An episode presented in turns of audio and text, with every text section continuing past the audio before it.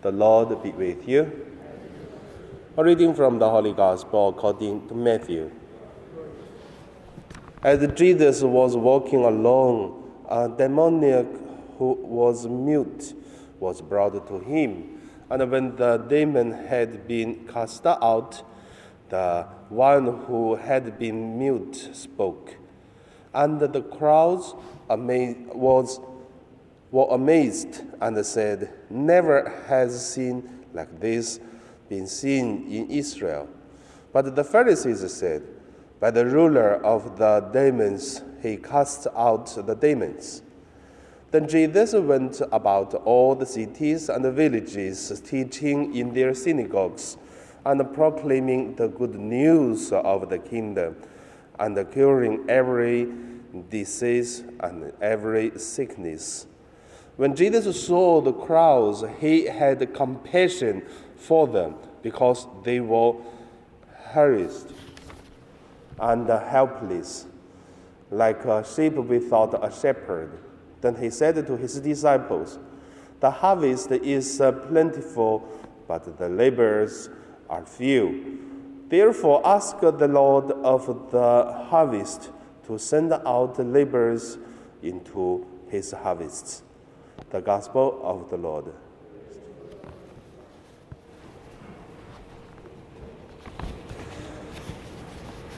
The, the sharing today based on the gospel, I name it uh, Continue the Mission. So, first, let us look at uh, the same thing, but uh, two views. What is the same thing? In today's gospel, we could see Jesus did one thing, which is uh, cast out the demons from a person who make uh, uh, who was uh, demonic and cannot speak, the mute. But uh, the two views from two kind of people. From the crowd, the Bible to say the crowd amazed. That is how do the crowd see, and then their view of what Jesus uh, uh, doing this uh, cast out the demons. In other Bible to say they surprised, they amazed, they wondered. And but another view come from uh, the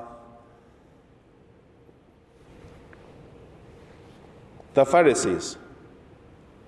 The Pharisees view there is no such uh, special words like what we, we see. Uh, they amazed or wondered. But uh, there is a word to say, by the ruler of the demons, he cast out the demons. We can see there are some uh, hatreds or envies or something push them to say such things. Because the same thing, why the different people say differently. So in our life, we have the same. For one thing happen, you always can get different uh, kind of people have different uh, understanding. So the result is, if unlucky, you become the person, but the two group of people say about you, what would you do? So that's the second point that we should look at. Continue the mission. Look at how did Jesus facing the problems. One group were wondered, amazed, he doing cast out the demons, healing the sickness. And then one group said, You are demons. You're not the only demons, but you are using demons to,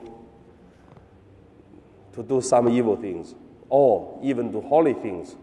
Means if you do evil things, everyone clear. If you do holy things, people still say you are demons, which is more problem. Because whatever you do, you are bad people already. Are you continue to do it? In today's gospel, Jesus is what? When Jesus saw the crowds, he had compassion for them because they were harassed and helpless like a shepherd without a, uh, like a sheep without a shepherd. Then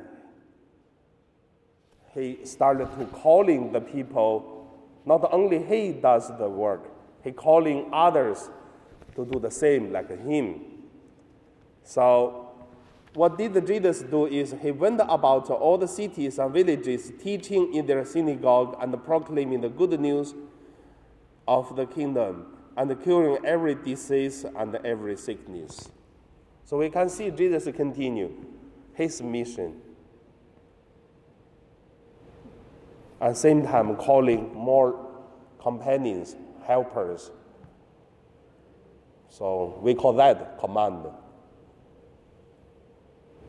So, I know my sharing, I just want to say in this world, we have two kind of uh, uh, support.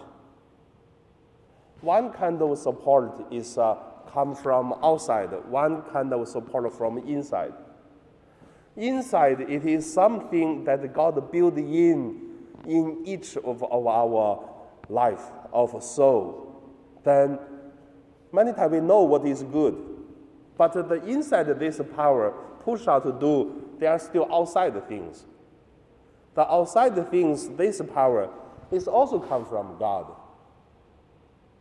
But at the same time, inside the power and outside the power also have uh, another voices, like the Christian church used to say. I hear, I hear a voice that God told me this, told me that. I tell you, it is true, but also it's not true because many times the voices it is come from God, but many times the voices it just from uh, the power of God put inside of us already. So we automatically following the guidance of the Holy Spirit. But there are many stronger power than voices, which is God through uh, God speak to us through our friends, authority, or through the things happened. Then we also have to look at these things. But we continue our mission. So, what is your mission? What is the voices? And what is the power push you? And what kind of things that you make yourself clear God is with you. You're doing the right thing. So I believe through this, look at Jesus, look at our life. Also, we can look at the Hong Kong's situation. We always can get uh, that's the idea. Continue the mission.